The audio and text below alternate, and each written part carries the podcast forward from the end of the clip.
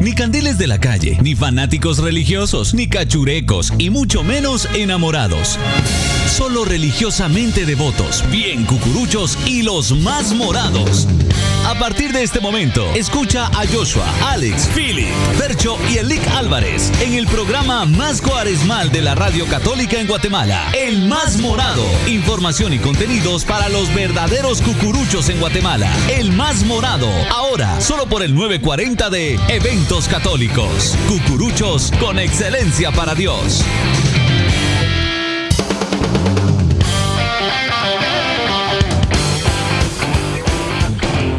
Buenos días a todos los centinelas del morado penitente. Buenos días a los, a los coleccionistas de cartulinas, a los artesanos de historias, a los muralistas de acerrín. Buenos días a los más morados de toda la cuaresma y Semana Santa. Qué gusto compartir con cada uno de ustedes en este primer viernes del mes patrio, del mes de septiembre. Y hoy en una edición especial nos hemos reunido Philip, Alex, el licenciado, Fernando McDonald's y un servidor para poder hacer este programa porque Eventos Católicos trae una nueva noticia y vamos a hacer de manera diferente la radio, licenciado. Qué gusto compartir con usted, llevábamos un par de, de, viernes de no vernos.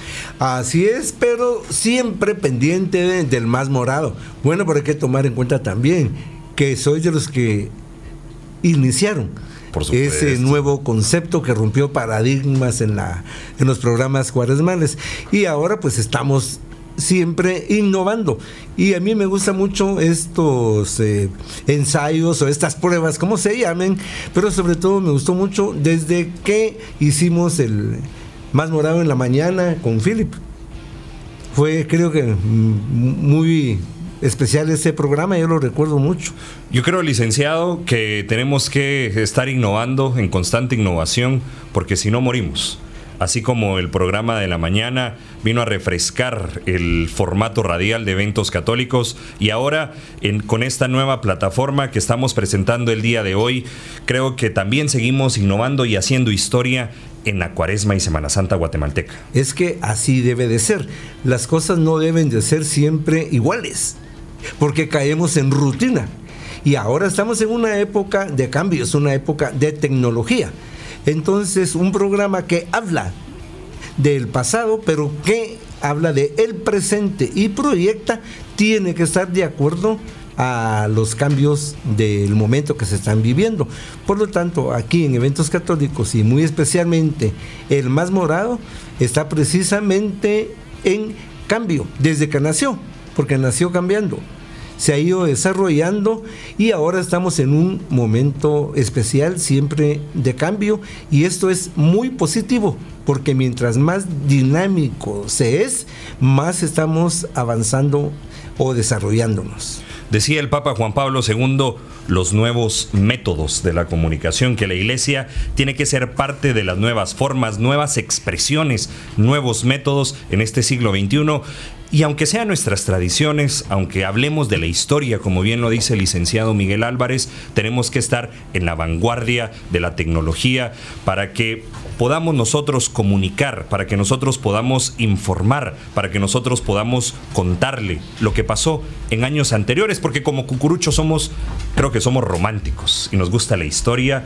y, y nos gusta saber cómo fue que sucedió y lo queremos contar el día de hoy. Por eso es historia que se vive, historia que se cuenta. Así es, estamos, somos los aerópagos del siglo XXI, como decía el Papa Juan, eh, Juan Pablo II y creo que hay que aprovechar estas plataformas, pero también le quiero dar la más cordial bienvenida en esta mañana del mes de septiembre, del mes patrio, a Philip Chicola. Philip, bienvenido a esta edición del Más Morado. Muy buenos días, Joshua, muy buenos días, licenciado, buenos días, eh, eh, mi querido Alex, compañero Mil Batallas, Fernando, muy buenos días, como siempre, un honor, un gustazo poder compartir micrófonos con todos ustedes y a todos los radioescuchas, a toda esa familia cucurucha que nos sintoniza en este primer viernes de septiembre. Un agradecimiento como siempre, por la oportunidad de platicar con ustedes, de compartir anécdotas, de analizar estas eh, dinámicas de la Semana Santa, de la Cuaresma guatemalteca, que creo que nos apasiona a todos los cucuruchos. Muchísimas gracias, Philip. Y ahora la más cordial bienvenida a Fernando McDonald. Fer, ¿qué tal? ¿Qué tal, Yocho? Buenos días, Philip, licenciado, Alex. Qué bueno que están con nosotros esta mañana de septiembre. Qué fácil se dice septiembre. Ya se nos está yendo el año. Ya como si nada empezamos a ver inscripciones, a pesar de todo, ya pensando en pensando en la Cuaresma y la Semana Santa 2020, aunque no lo parezca, porque todavía faltan cosas que pasen este año, pero está avanzando el año rapidísimo. ¿eh? Totalmente, Fernando. Y en los controles, a, Fer- a Alexander Crocker. Joshua, Philip, Lick, Fer, de verdad qué gusto poder compartir con cada uno de ustedes. De verdad qué alegría poder tenerlos a todos aquí en cabina. La última vez que lo hicimos fue, ¿qué? La semana de Pascua creo que fue, que hicimos el resumen de la, de la cuaresma y la Semana Santa. De verdad qué alegre poder tenerlos y poder compartir con todo el auditorio que desde lunes están ya pendientes de esta edición del Más Morado. Muchísimas gracias y así damos inicio a esta edición del más morado de la Cuaresma y Semana Santa.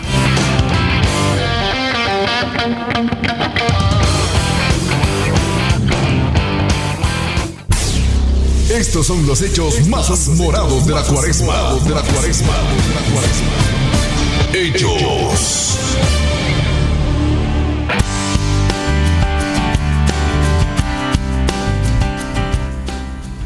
Muy bien, y comenzamos a conversar con usted acerca de lo que ha sido y lo que será este mes de septiembre. Pero yo creo que debemos retrotraernos a lo que sucedió la semana, porque fue un fin de semana bastante interesante. Dos actividades, creo yo, que fueron las que centraron el fin de semana pasado. Uno, la, eh, la actividad con la imagen de la Inmaculada Concepción del Guardaviejo, que salió justamente de la Divina Providencia. Una actividad interesante porque ocupó todo el fin de semana y es de esas cosas raras que se ven.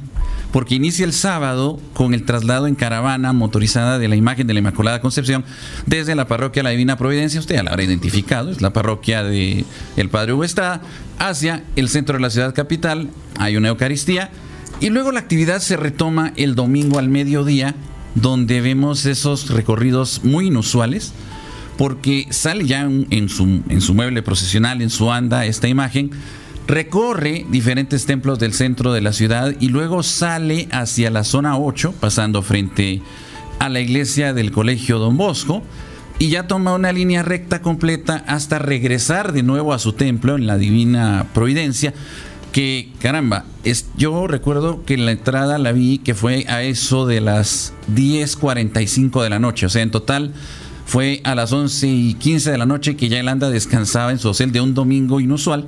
Y como digo, una actividad interesante que además se acompañó de la buena nueva que recibimos el domingo pasado respecto a que una vez más Guatemala tiene, por decirlo de alguna manera, voz y voto en el Vaticano. Tenemos un nuevo cardenal en Monseñor Ramazzini y esa es una noticia muy feliz. De hecho, creo que todos los aquí presentes tuvimos, hemos tenido el privilegio y la dicha de haber coincidido en temporalidad de alguna manera, algunos muy jóvenes, otros no tanto, con los tres cardinales con que ha contado nuestra iglesia. Primero con Monseñor Casariego, que fue, hay que decirlo, fundamental en la primera visita de quien hoy es San Juan Pablo II. Luego, pues, todo ese... eh, convelir político y todo lo que tocó vivir a Monseñor Quesada Toruño, que incluso tuvimos oportunidad de tenerlo en nuestros micrófonos en variedad de ocasiones.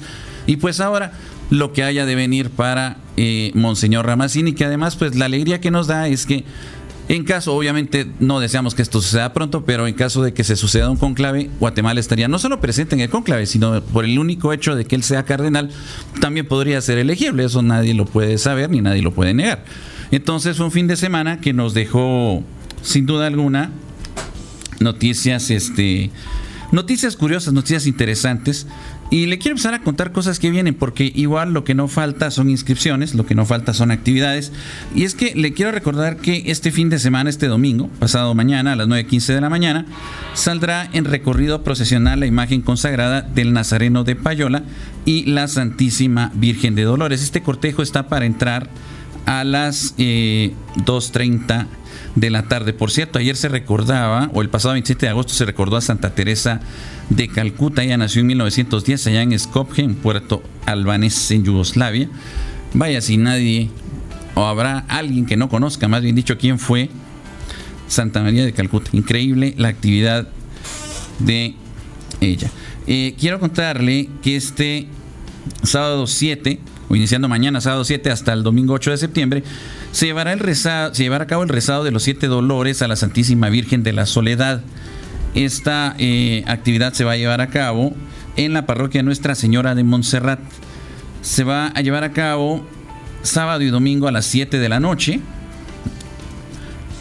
Y del martes 10 al sábado 14 de septiembre también a las 7 de la noche. El viernes 13 de septiembre, en punto de las 7 de la noche, se va a trasladar a su sitial de honor y habrá un concierto de marchas fúnebres junto a la meditación del Santo Rosario. Además, habrá Eucaristía todos los días a las 6 de la tarde. También quiero contarle que en el Templo de San Francisco se llevará a cabo el septenario del 9 al 15 de septiembre con velación y procesión de la Madre de Dolores.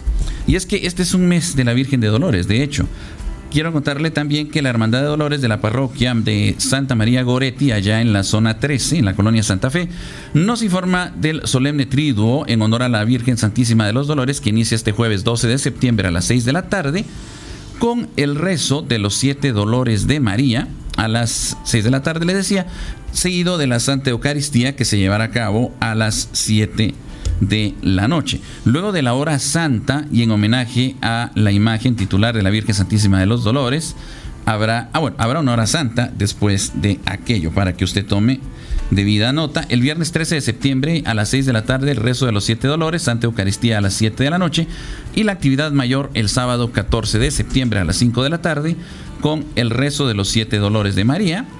Cuando falten 15 para las 6 de la tarde se traslada solemnemente la imagen de la Virgen Santísima de los Dolores a su sitial de honor y se cierra la actividad a las 6 de la tarde con la Santísima Eucaristía, para que usted tome nota.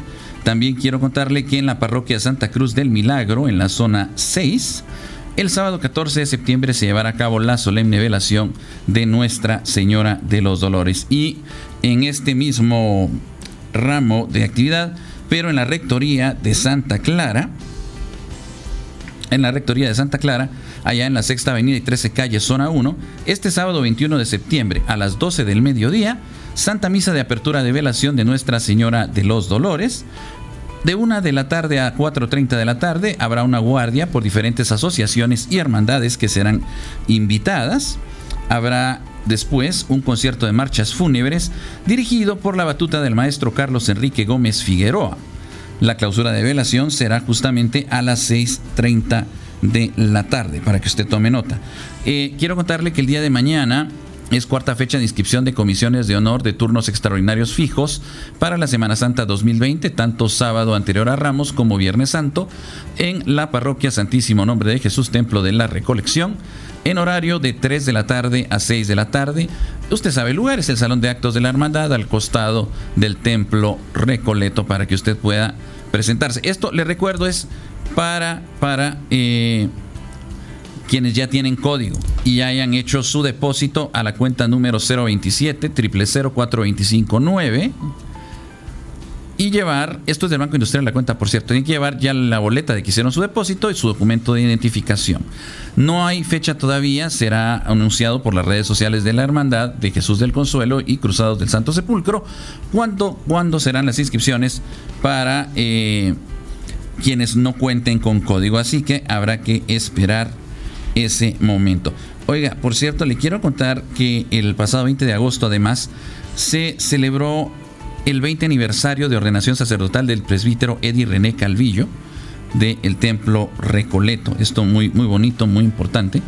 Imagínense, 20 años de ordenación sacerdotal, una ya carrera llevando los caminos del Señor.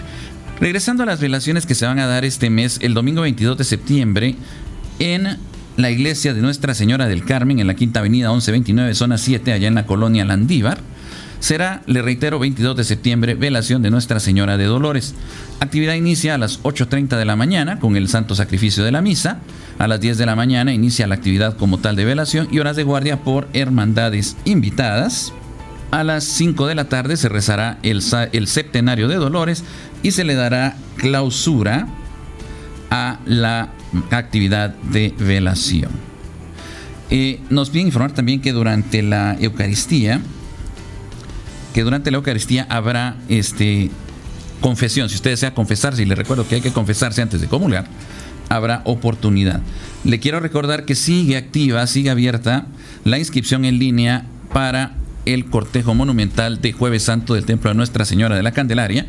Es tan sencillo como ingresar a www.candelaria.org.gt y allí pueden, damas y caballeros, ojo, también con contraseña, llevar a cabo su proceso de inscripción y así ser partícipes de ese monumental y bello cortejo del próximo Jueves Santo 2020. Recuerde que las inscripciones para devotos sin código son hasta el próximo mes de enero. Ya en su momento se informará específicamente la fecha.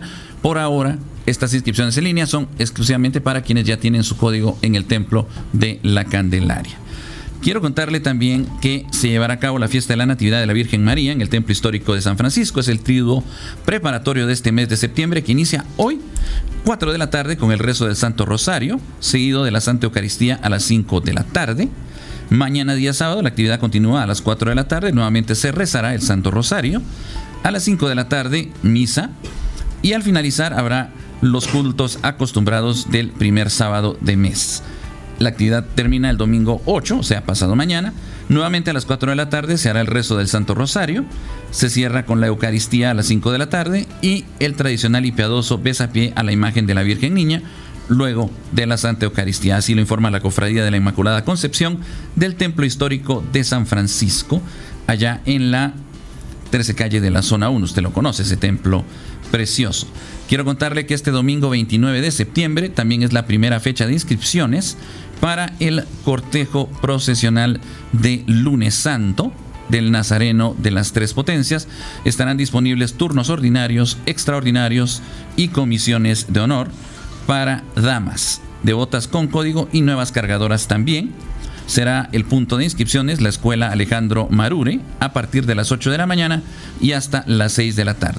Lo mismo para llevar al Nazareno de las Tres Potencias este próximo lunes santo 2020, comisiones de honor, turnos extraordinarios y turnos ordinarios, mismo lugar de inscripciones, Escuela Alejandro Marure, a partir de las 8 de la mañana y hasta las 6 de la tarde, este próximo domingo 29 de septiembre. Era lo que, lo que yo le comentaba a usted, ¿no? Ya vemos inscripciones, ya vemos actividad, o sea, a pesar de que estamos apuntando al final del año, eh, igual no podemos dejar de pensar ni en Cuaresma ni en Semana Santa del año que viene. Eh, Quiero contarle que la Basílica de Nuestra Señora del Rosario, la parroquia de Santo Domingo, nos informa de la solemne velación este próximo 15 de septiembre de la consagrada imagen de Nuestra Señora de la Soledad. La actividad inicia muy temprano, a las 6 de la mañana inicia la actividad de velación, a las 8 de la mañana inician las horas de guardia por hermandades invitadas, misa a las 10 de la mañana, a las 12 del mediodía misa mayor de velación, a las 3 de la tarde inicia el solemne cortejo procesional de velación con las imágenes consagradas del sepultado Cristo del Amor y Nuestra Señora de la Soledad, retornando a las 5 de la tarde. Para que tome usted nota, la actividad del próximo 15 de septiembre en la Basílica de Nuestra Señora del Rosario, Templo de Santo Domingo. Así que esos son los hechos más importantes que tenemos en este primer viernes de septiembre.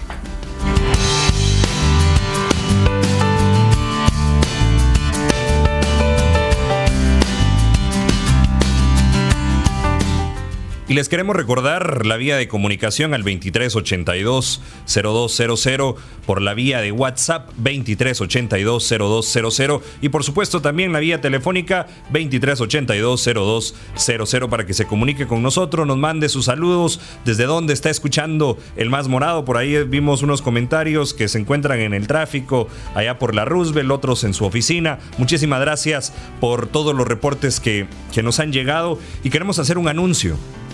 Hoy, a las 6 de la tarde, inicia también un nuevo camino, un nuevo viaje con el Más Morado versión Antigua Guatemala. Los Más Morados de la Antigua Guatemala estarán presentes en la cabina de eventos católicos y estarán transmitiendo, le estarán contando vivencias, hechos que se viven allá en la Jerusalén de América, en la tercera ciudad instaurada en el nuevo continente, en la ciudad de Santiago de los Caballeros. Todos los cucuruchos antigüeños estarán presentes aquí en eventos católicos y tendrán la versión, una edición especial del más morado de la antigua Guatemala.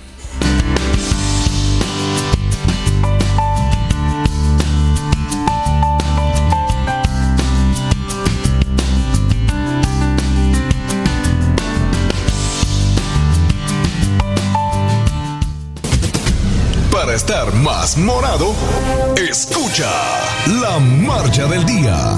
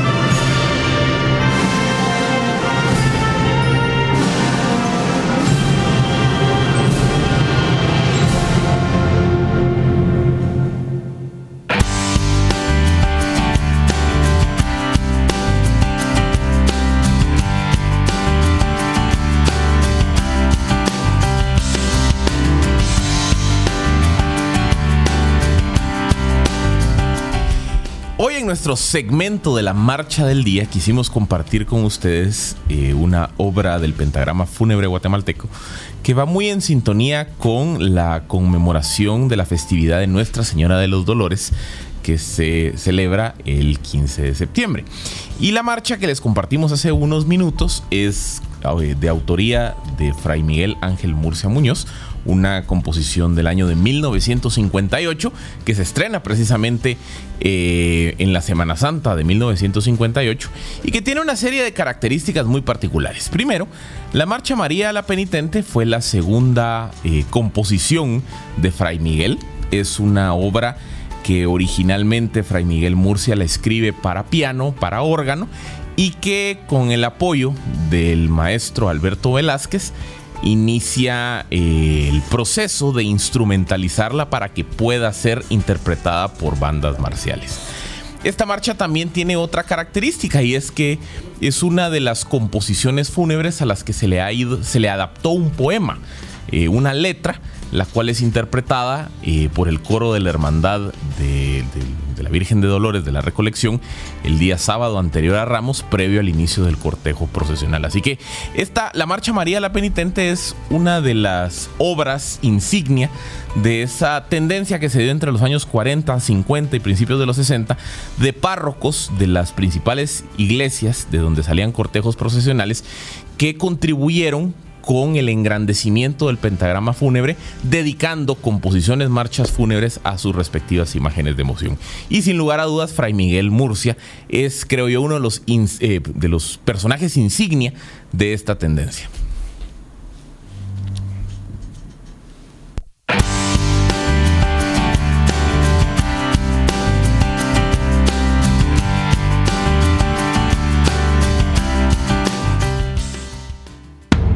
Los fanáticos son rojos o blancos.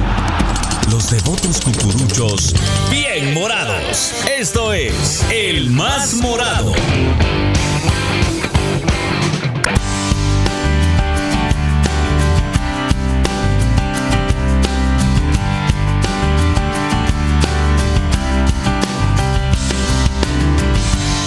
Estamos de vuelta y queremos compartir con ustedes algunos temas que pues han llegado a, nuestro, a nuestra sala de redacción y que creo que es bueno compartirlo y platicar un poquito porque son temas que se han suscitado en los últimos días y es la actualidad del mundo eh, cucuruchesco, como lo hablábamos fuera de la cuaresma y eh, fuera de micrófonos.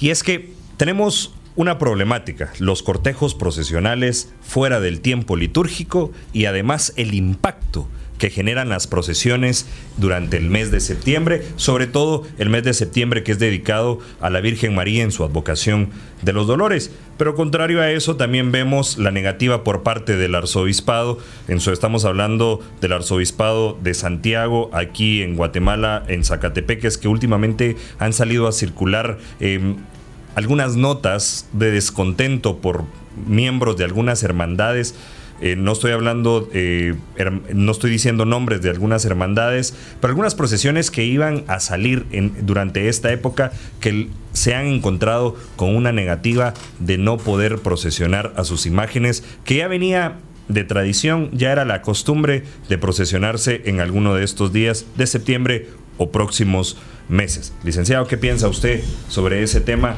Que ahí lo hemos discutido fuera de micrófonos, pero ¿será que es correcto prohibir las procesiones fuera del tiempo litúrgico? Bueno, yo creo que dentro de la iglesia y en su régimen nos basamos en lo que es el año litúrgico. Hay momentos específicos para eh, ir conmemorando, celebrando. Tenemos en el caso para el mundo de los cucuruchos y de gran parte de la población, el tiempo específico de la cuaresma y la Semana Santa, donde esplenden las procesiones. En el mes de septiembre, que se dedica a la Virgen de Dolores, antiguamente, pues únicamente habían velaciones o pequeñas procesiones dentro de los propios eh, templos. Hay un momento que estas salen a las calles y muchas se han convertido en grandes eh, cortejos.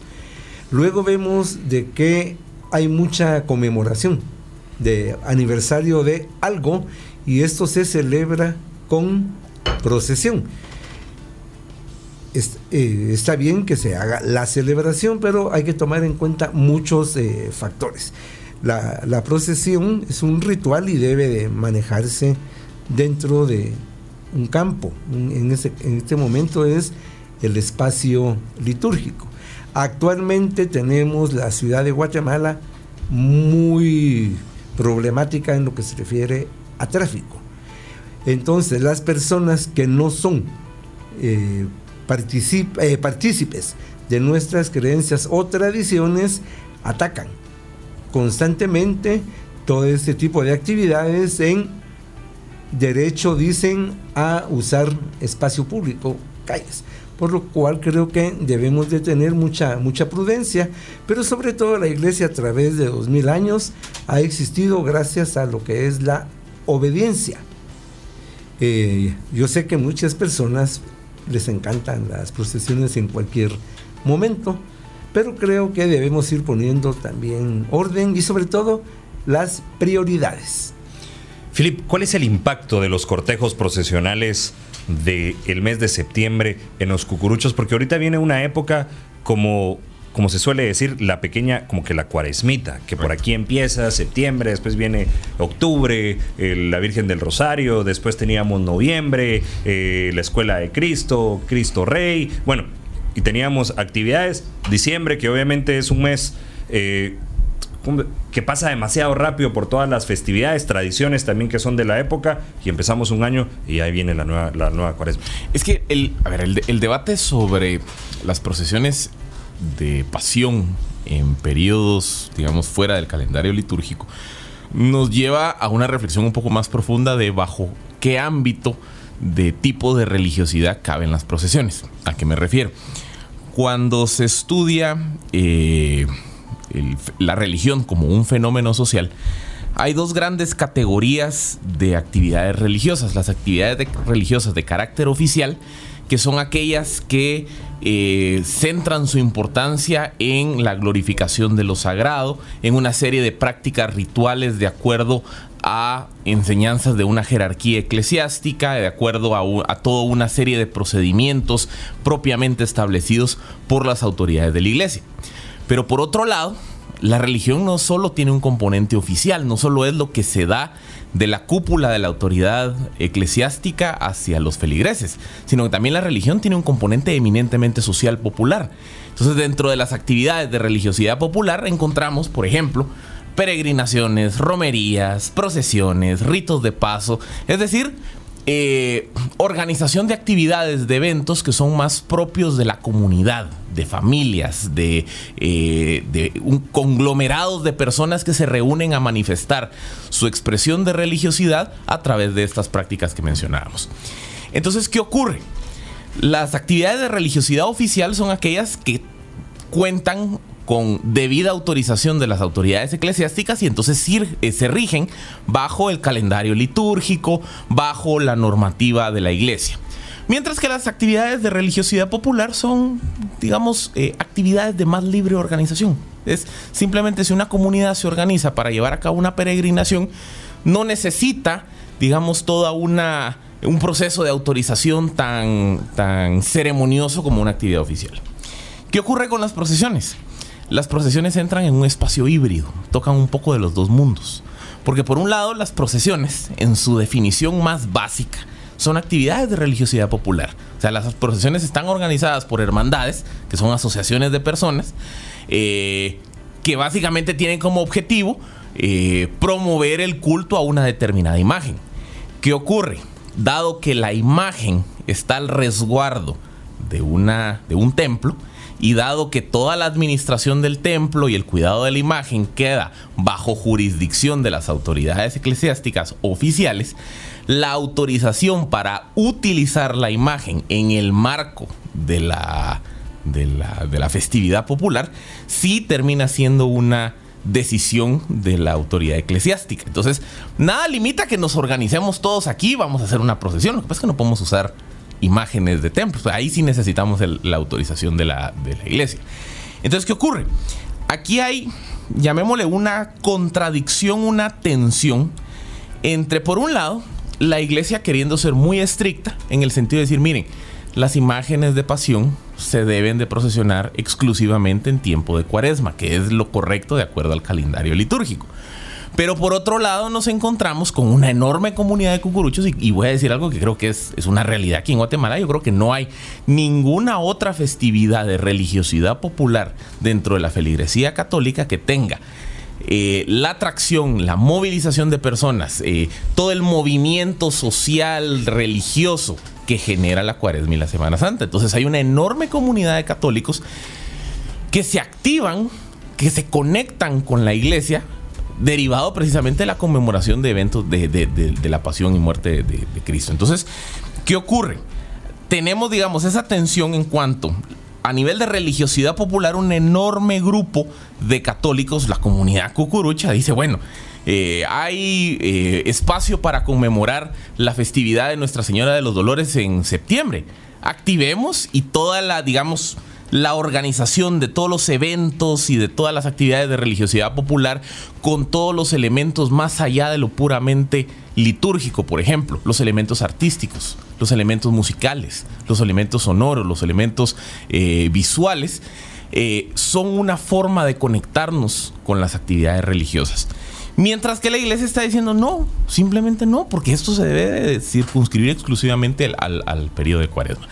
Entonces, esa comunidad cucurucha, al final, creo que la, la reflexión que nos debe llevar es por qué eh, la comunidad cucurucha somos tan activos en relación con, con, estas celebraciones o conmemoraciones de la pasión y muerte de Cristo y somos tan inactivos con el resto de las actividades litúrgicas. O sea, creo que, que es una reflexión que se debe dar de en, en, los dos sentidos. Yo creo que la iglesia podría considerar las autoridades eclesiásticas, sobre todo de, de, de, de Guatemala, podrían considerar ser más flexibles en la autorización de actividades, considerando precisamente que esta es la conmemoración que más católicos mueven en Guatemala.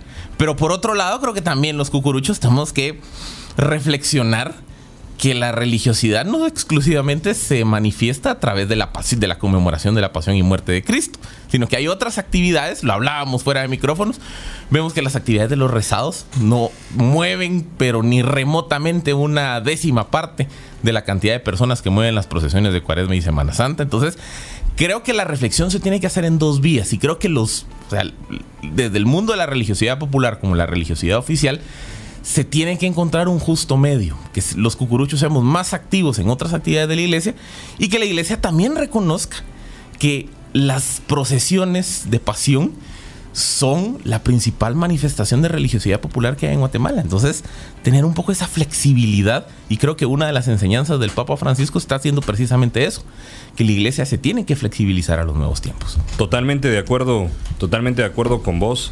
Y yo creo que hay, hay dos, dos palabras claves. Primero, que la, que la iglesia se está convirtiendo muy estricta en cerrarnos este tipo de festividades solamente al tiempo litúrgico. Y la uno con la otra palabra que, que, que mencionaste, y es que son las, es la única conmemoración o festividad, o no hay otra festividad que, que mueva lo que mueven las procesiones dentro de la cuaresma y la Semana Santa e incluso fuera de la cuaresma y la Semana Santa. Entonces creo que es una reflexión también para las autoridades eclesiales a que nos privan de, de procesiones, pero ¿qué otra actividad nos dan para, para mantenernos nosotros activos en nuestro servicio? Vámonos ya a un tema más eclesial somos cucuruchos, estamos en una comunidad en la iglesia. Al final la hermandad es una comunidad que, que, participa dentro de una iglesia. Es un grupo al que se le lleva la evangelización a través del culto de una imagen de pasión. ¿verdad? Pero al final el fondo de todo esto es evangelización. A través de las procesiones nosotros catequizamos a todo el pueblo, a todos los que van en filas, a todos los que salen a ver los cortejos procesionales. Ahora la pregunta es, ¿qué otra actividad o qué es lo que nos da la iglesia para mantenernos activos en nuestra hermandad, en nuestro grupo o en nuestra comunidad. Y yo creo que por eso la palabra clave es, no hay otra festividad hablando en, en tema, eh, en tema de, de religiosidad popular y de tradiciones, por supuesto, decía el licenciado, el Corpus Christi. Y yo creo que las hermandades también están trabajando en fortalecer eh, el Día de Corpus. Vemos todas las hermandades, creo que salieron, caminaron y acompañaron a Jesús sacramentado. Pero también es parte del párroco en trabajar en diríamos el amor hacia Jesús sacramentado. Es parte también de las autoridades eclesiales el como el generar esa devoción hacia, hacia Jesús sacramentado. Y si equiparamos, ¿por qué otra festividad tal vez no mueve la masa de gente que mueven los cucuruchos? Es porque, y, y, al César lo que es del César y a Dios lo que es de Dios, es lo que han trabajado ciertas personas a lo largo de los años para levantar el culto a ciertas imágenes que representan a Jesús con la cruz a cuestas. No es hacia la imagen, sino que es lo que representa esa imagen y lo que nos representa es la pasión de nuestro Señor Jesucristo, la muerte de nuestro Señor Jesucristo que nos lleva a la resurrección. Así es. Bueno, ya que se está hablando de la cuaresma y la Semana Santa, la movilidad de masas, tenemos que tocar el tema económico. A lo largo del año precisamente esta religiosidad popular mueve cantidades exorbitantes en lo que se refiere al turismo. Eh, hay servicios, los hoteles, los restaurantes, trabajo para los meseros, para los taxis, por el otro lado las imprentas, los músicos, los artesanos. No podemos dejar por un lado todo ese aporte, ese enriquecimiento a la economía que da precisamente la cuaresma y la Semana Santa. No hay ningún otro eh, momento de religiosidad precisamente que haga de que vaya más allá incluso de lo católico. Hay otras eh, personas que no son católicas que van, que observan y podemos decir que se confunden con las masas. Luego los corpus que en su momento pues fueron sumamente importantes y participativos. Ahora vemos pues de que en los corpus que se extienden desde finales de mayo o junio, conforme cae el jueves de Corpus Christi hasta septiembre, ahora sí vemos eh, la participación de las hermandades, pero no vemos las cantidades eh, de personas que acuden a una procesión. A ver, una, pregunta, una pregunta, licenciado, a ver. ¿Por qué cree que las marchas, bueno, a mí me gustan más, pero voy a, voy a, voy a hacerlo muy, muy mía la pregunta. ¿Por qué cree usted que las marchas tal vez son más bonitas que los alabados?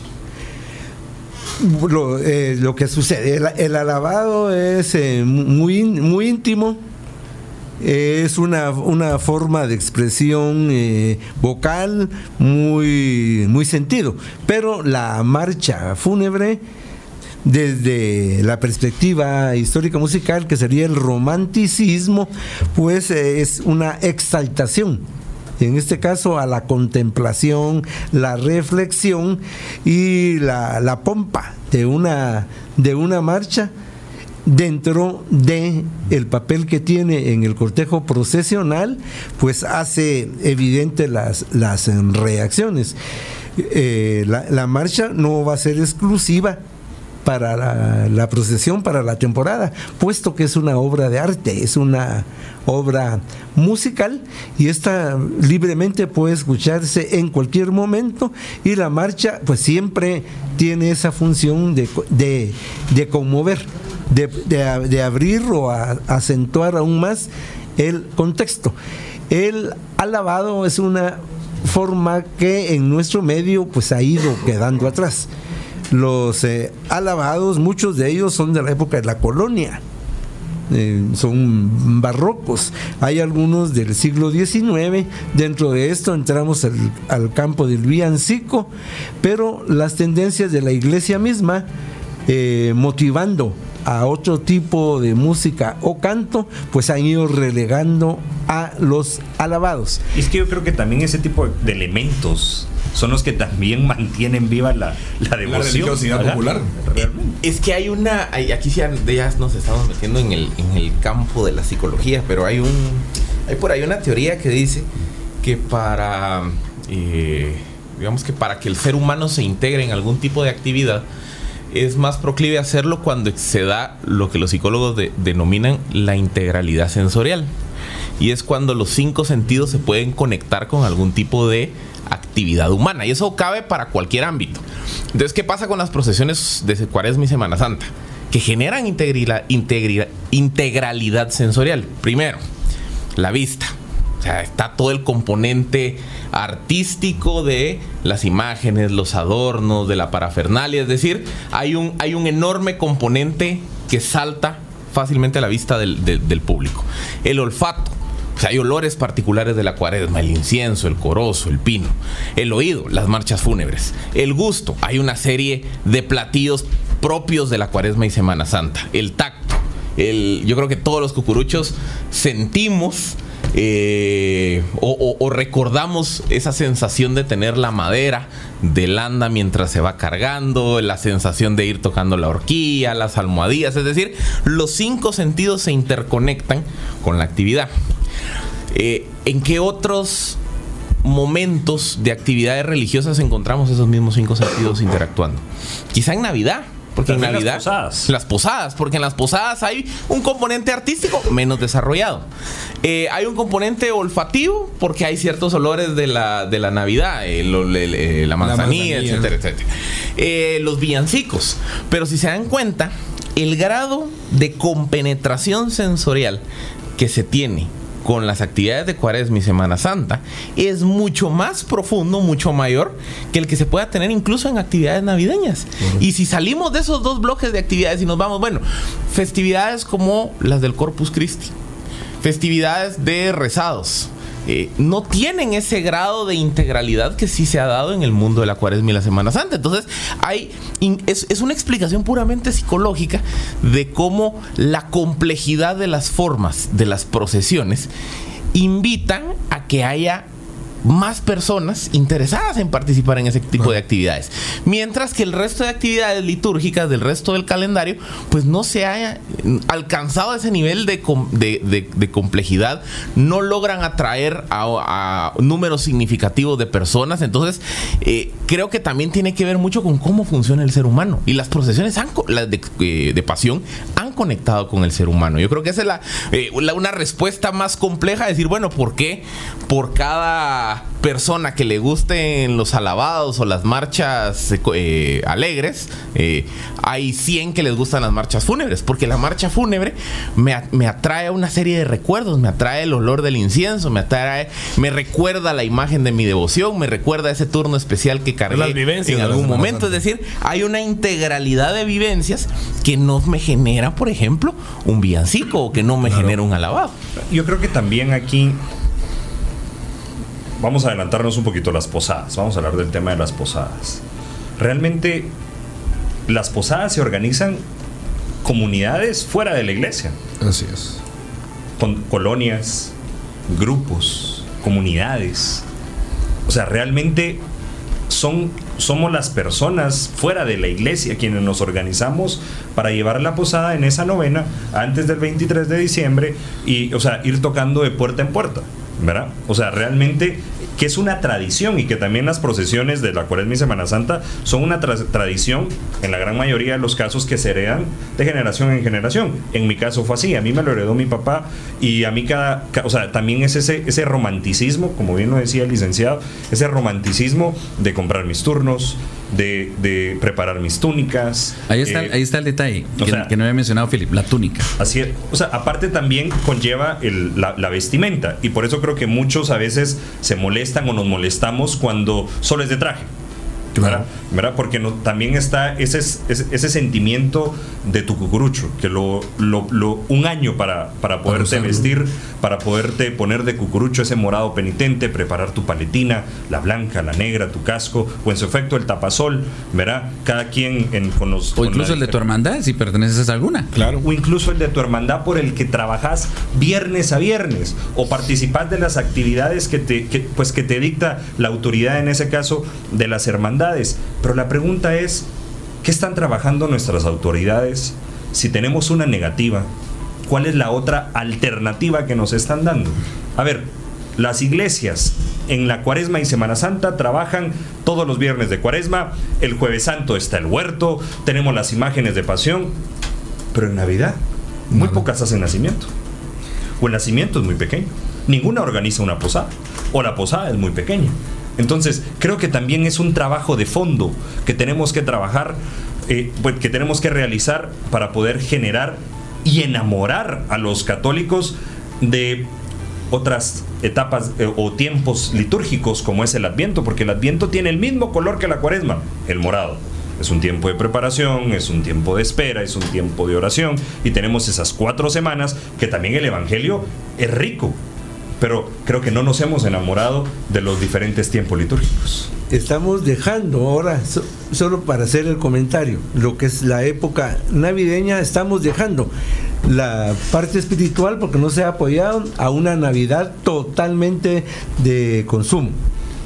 Por supuesto. Es que ese es el detalle. O sea, se ha convertido la Navidad en, ah, en algo comercial. O sea, se le desconectó a la Navidad su razón de ser, que es recordar el nacimiento de Jesús, y se, y se le convierte en convivios, en ir de compras, en ir de viaje, en esto, en lo otro, pero ya nada lo fundamental. Por eso decía yo lo de la túnica, Pero porque ¿por para mí ¿Por qué dejamos que el consumismo, o sea, el, el- el marketing, le gane a nuestras tradiciones? Y Guatemala es una, o sea, es- nuestra cultura es también, eh, o sea, tenemos la tradición en nuestra, en, en nuestra sangre. Porque el marketing se convirtió en tradición. Exactamente. En. Y es que eso es lo que yo te iba a decir también.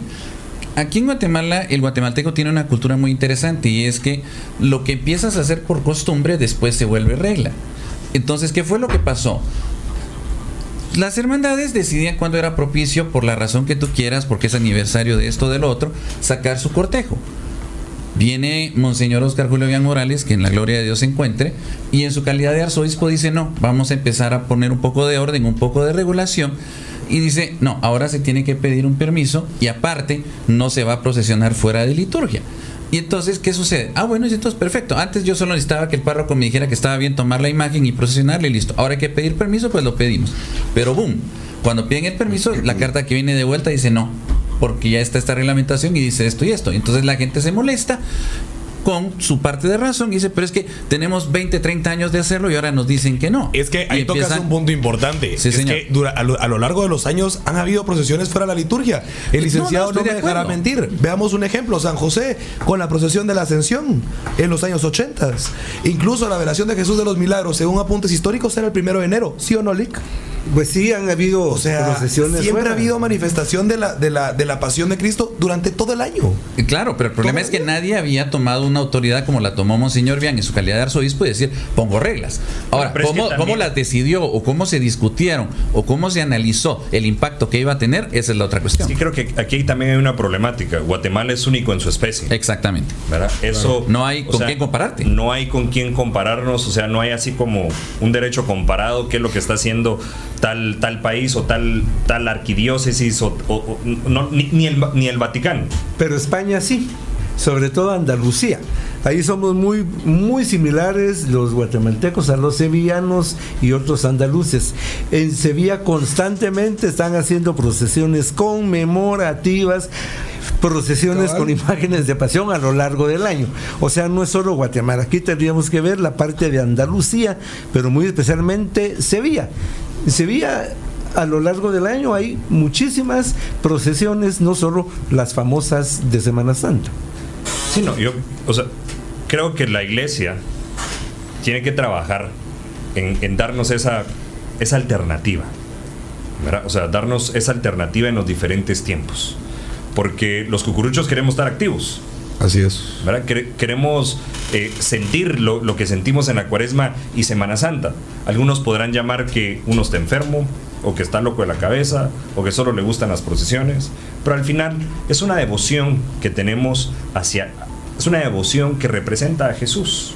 Sí, pero a todo el que ha sido históricamente parte de una cofradía o una hermandad, desde el siglo XVI, siglo XVII, existe lo que son las celebraciones de las fiestas del Señor y eh, han sido obligaciones a celebrar. Caso de San José, la Merced, una de sus obligaciones es la ascensión, Así la es. presentación del niño. Eh, o sea, creo que debe de irse involucrando para ir resaltando todas estas fiestas llamadas del Señor. Es que por eso te mencionaba yo lo de la túnica, porque cuando tú te pones la túnica morada, con las paletinas que toquen, con el casco o con lo demás, te sientes parte de. O sea, no eres un Juan N que va caminando con el cortejo, sino yo voy con mi túnica, con mi paletina negra o blanca si es Jueves Santo, o, o todo de negro si es Viernes Santo, y entonces te sientes participando, no solo atestiguando, sino te sientes participando. Y ya fuera de aquello, ya cuando cuelgas las túnicas y dices, bueno, ya se acabó, ya cualquier otra actividad ya no te sientes tan parte de ella. Ya no te sientes como que estás con el equipo. Valga la comparación. Anoche todos los que estaban en el estadio con su camisola decían, yo estoy aquí porque yo tengo mi camisola y aquí estoy apoyando y soy parte de los que estamos aquí. Lo mismo es con tu túnica, te sientes parte de y te incluye la túnica o la de tu hermandad, más todavía, como tú lo decías, porque es representativo. "Miren, Yo trabajo de viernes a viernes y me gané vestirme la túnica de mi hermandad y ser parte de, de esto. Pero ya cuando no la pongo, ya cuando no la he visto, ya no. Esto pasa también en el mundo cívico. Recordemos septiembre, el 15 de septiembre, el desfile las bandas escolares, un estudiante no concibe el 15 de septiembre sin el uniforme. De gala. el uniforme de gala, el uniforme del desfile. Prohibir, como se ha hecho el desfile del 15 de septiembre, es prohibir una identidad y un valor cívico. Creo que ahí hago yo ese parangón entre lo religioso y lo cívico, lo que representa el 15 de septiembre en el aspecto totalmente cívico escolar. Yo creo que es un tema que da para, para hablar, para No, aquí la analizar mañana. di- diferentes, diferentes puntos, puntos de vista, un, un tema muy amplio y que creo que tocamos ahí un- el, el campo también eclesial, el tema de los, de los sacerdotes, de los párrocos, de, los pastores de, de cada una de las iglesias, pero que al final es importante porque los cucuruchos se manifiestan. Puede ser de que algunos estemos de acuerdo, otros no estemos de acuerdo, pero sobre todo lo más importante, como se empezó en eh, eh, este segmento, es la obediencia. Hay obediencia, nos han dicho no, se ha respetado, se, todo se eh, circunscribe dentro del interior del templo y eso es lo importante, aunque a veces nosotros no estemos de acuerdo, obedecer a nuestras autoridades. Creo que Loma es una de las el mensaje que queremos dar en esta edición del Más Morado. Aunque no estemos de acuerdo, lo importante es la obediencia ante nuestras autoridades eclesiales. Así es de que muchísimas gracias por haber estado presentes en este segmento. Todavía nos queda la historia del día.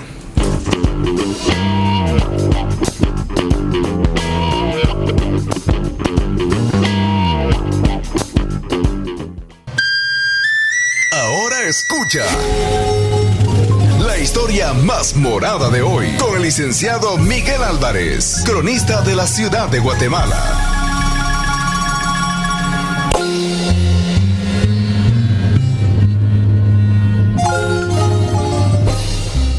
Pues ha llegado el momento de la historia más morada. Después de haber estado escuchando tan valiosas opiniones, pues creo que nos abrimos mucho la mente. Yo solo quería concluir el tema anterior con una palabra que es priorizar. Debemos de tener prioridades. Bueno, ahora estamos en el mes de septiembre. A nivel nacional es el mes de la patria, pero a nivel de nuestra liturgia, vuelve la, la palabra a relucir, estamos en el mes de la Virgen de Dolores. Ahora vamos a recordar, Guatemala pues es un, un país y la ciudad de Guatemala y otras ciudades son muy devotas a el culto a Nuestra Señora de Dolores. Pero ¿cómo empezó este culto? Fue realmente en el siglo VIII, cuando se celebra la compasión de Nuestra Señora. Esto es Europa, eh, es Edad Media, y se contempla a la Virgen dentro del contexto de la crucifixión, eh, la pasión del Señor, y se le va a dar entonces el nombre de la compasión. Aunque van a empezar a, celebrarse eh, con diferentes títulos. Y es así ya como en la Edad Media vamos a tener lo que es la transficción. La transficción de la Virgen, que es situar a la Virgen según la escritura dentro del contexto de la pasión del Señor, su sufrimiento. Y es ahí donde salen los siete dolores, donde sale la representación de la Virgen con las siete espadas, sale la Virgen de las Angustias, la piedad, y se va a hacer un lenguaje gráfico en las grandes catedrales, donde vamos a encontrar la pasión y la presencia de la Virgen, que llamada en latín como Mater Dolorosa. Se va a celebrar la Virgen eh, con la advocación de Dolores, básicamente el tercer eh, viernes del mes de septiembre y fue hasta en la época del Papa Pío VII quien en 1814 fija la celebración de la Virgen de Dolores el día 15 de septiembre. Y aquí nos encontramos entonces de que hay dos celebraciones de la Virgen de Dolores a lo largo del año. Una es una conmemoración, que es el viernes de Dolores, viernes anterior a Viernes Santo.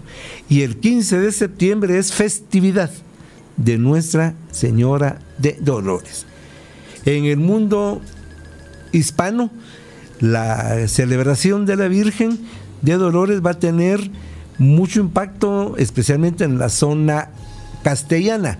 Ya sabemos de que Isabel de Valois en el siglo XVI manda hacer una Virgen de Dolores de vestir para su propio culto.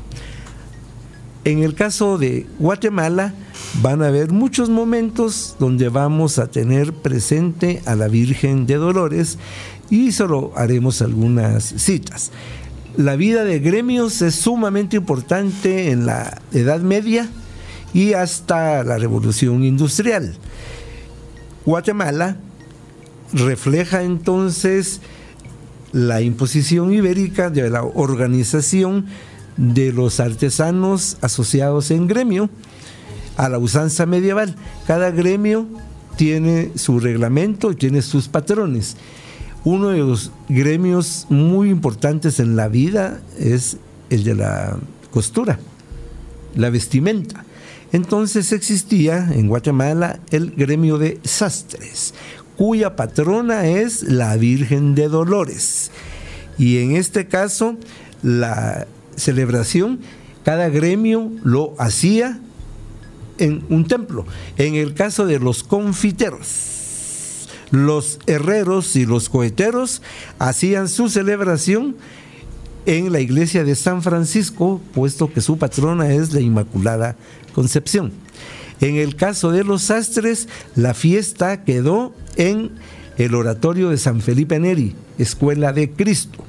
Con el traslado de la ciudad y sobre todo todo el desarrollo eh, religioso del siglo XIX, encontramos que antes de las leyes liberales de 1873 se seguía haciendo el oficio de la Virgen de Dolores por los sastres.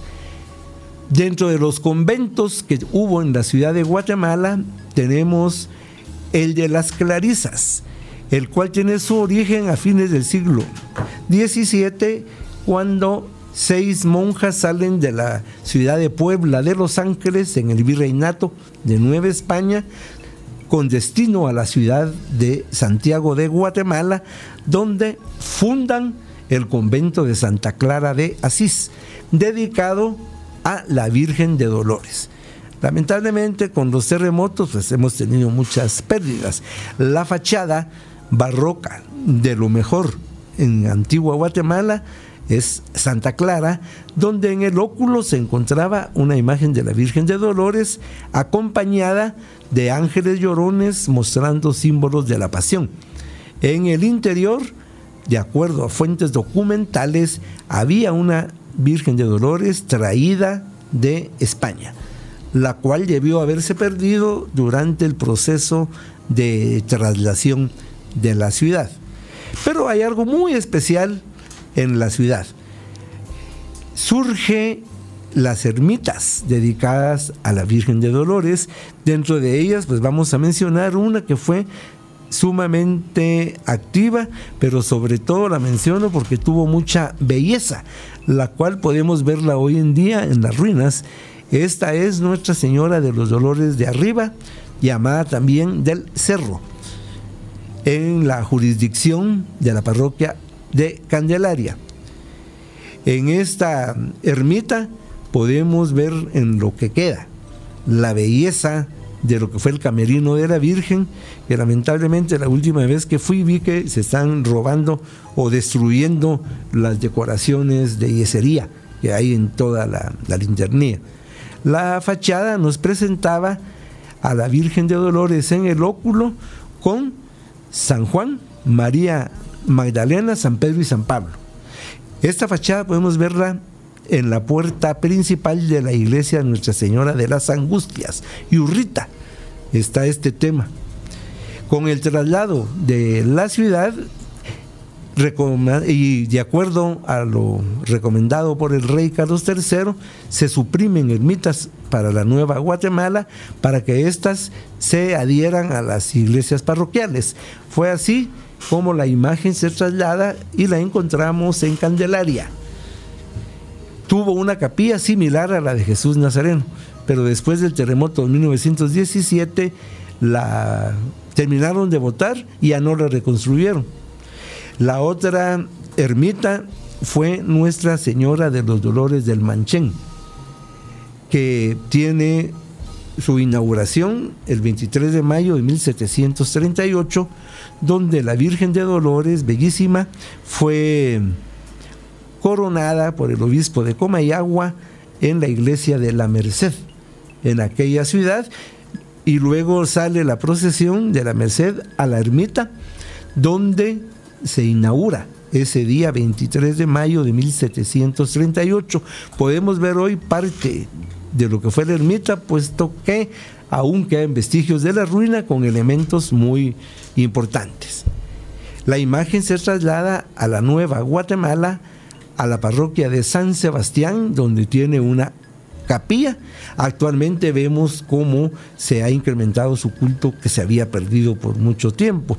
Y quiero mencionar que gracias a la cofradía de la Virgen de Dolores del Manchén se lograron hacer muchas obras municipales, puesto que esta cofradía hacía préstamos al ayuntamiento para obras de infraestructura. Hoy podemos verla en la procesión el día Viernes Santo. Y en la nomenclatura de la ciudad, pues vamos a ver que la segunda calle oriente se llama calle del Manchén y el callejón que antes unía eh, San Sebastián con el convento de la Concepción, pues es Callejón del Manchén. Después de la destrucción del convento en mil, 873 se, rompió el convento y se prolongó, el callejón hasta la parte de atrás del ayuntamiento, donde estaba la casa de recogidas.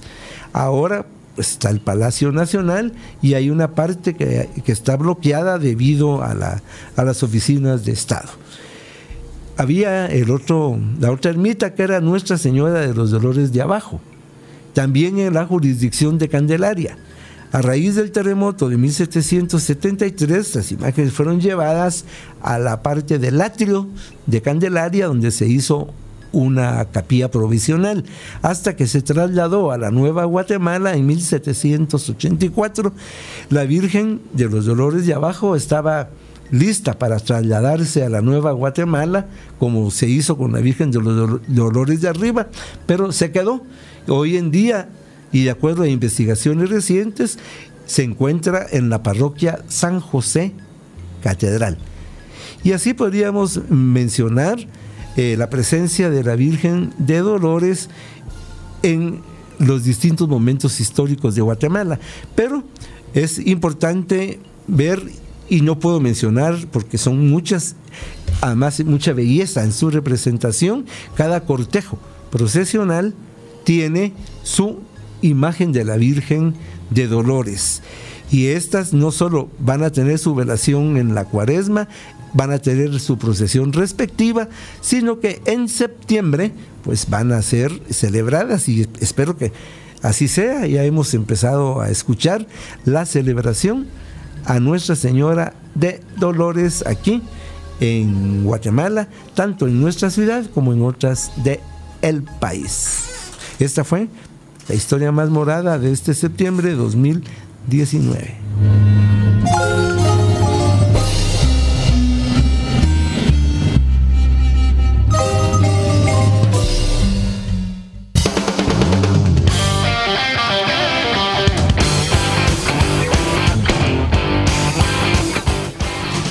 Gracias, licenciado, por esa cátedra magistral que nos deja con la historia del día en cada una de las ediciones del Más Morado. Déjeme decirle, licenciado, que estamos trabajando en una audioteca suya. Imagínese cuánta memoria tienen nuestras computadoras solo de la voz e historia del licenciado Miguel Álvarez, el, licenciado Más Morado. Pues qué bueno, me alegra mucho porque la memoria también se va yendo. ¿Cuántos años, licenciado? Como 20 de estar en eventos católicos. Desde lo, casi desde los inicios. Y algún día yo quiero escribir mi vida en eventos católicos porque ha marcado parte de mi vida. Yo he, en algunas transmisiones he contado, por ejemplo, caminar en cornisas. De la catedral. De la catedral, estar en la, en la golondrinera del Palacio oh, Nacional recibiendo aquellos vientos. Bueno, eh, caminar con las marcas, irlas a poner. Bueno, ha sido de verdad muy, muy especial y ahora eh, pues no, no me puedo quejar, al contrario, me siento tan contento y sobre todo en un programa como hoy contar con Philip Chicola, con eh, toda esa sapiencia que él tiene y sobre todo cómo sabes transmitir todos esos eh, sentimientos y quiero decir, quiero ir aprendiendo más sobre las marchas, porque a mí sí me encantan las marchas. A mí también, yo creo que a todos los aquí presentes nos gustan las marchas. Philip. No, pues como siempre un gustazo, licenciado, compartir con ustedes eh, estos micrófonos. Creo que es muy enriquecedor conocer a profundidad la historia de, de tantos momentos y tantas tradiciones que enriquecen el calendario litúrgico y que sirven de base para todas las conmemoraciones que la comunidad cucurucha nos encanta vivir. No, pues yo muy feliz, la verdad te debo decir, eh, yo disfruto mucho programas como este porque compartir contigo y compartir con el licenciado es un aprendizaje enorme, por eso a veces me quedo más callado de lo que hablo porque quiero aprender todo lo que pueda, porque compartir con ustedes dos juntos no es sencillo. No, no, no. No es sencillo poder coincidir, la verdad. Muchísimas gracias, Fernando. Muchísimas gracias, Philip. Muchísimas gracias, licenciado. Alex, palabras para finalizar esta edición. Joshua, licenciado, Philip, Fernando, verdad qué privilegio poder compartir con ustedes, el haber estado juntos una vez más en esta, pues, en esta previa de lo que será el mes dedicado a la Virgen de los Dolores. De verdad, gracias a toda la gente que nos escribió, gracias a los WhatsApps, a los comentarios, eh, por haber compartido nuestra transmisión.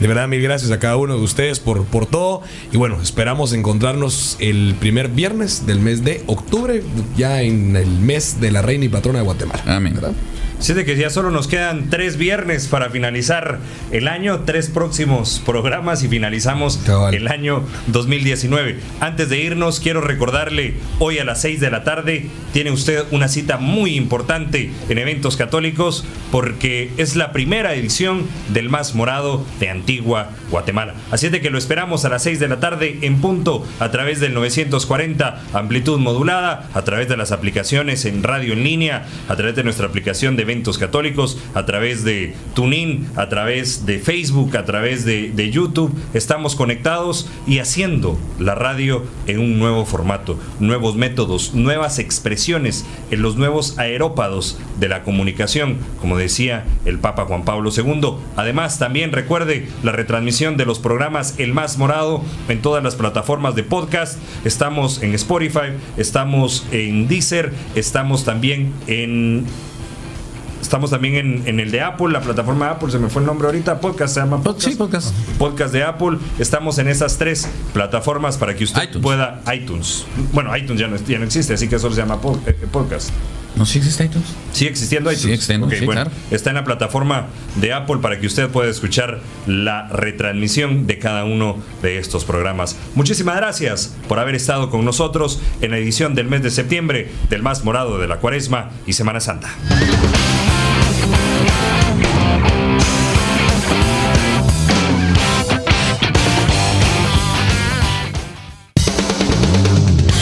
más devotos, los más cucuruchos, los más morados volverán para que escuches la mejor información y contenidos en el programa más cuaresmal de la Radio Católica en Guatemala, El Más Morado. Escúchalo cada primer viernes de mes y solo por el 940 de Eventos Católicos. Cucuruchos con excelencia para Dios.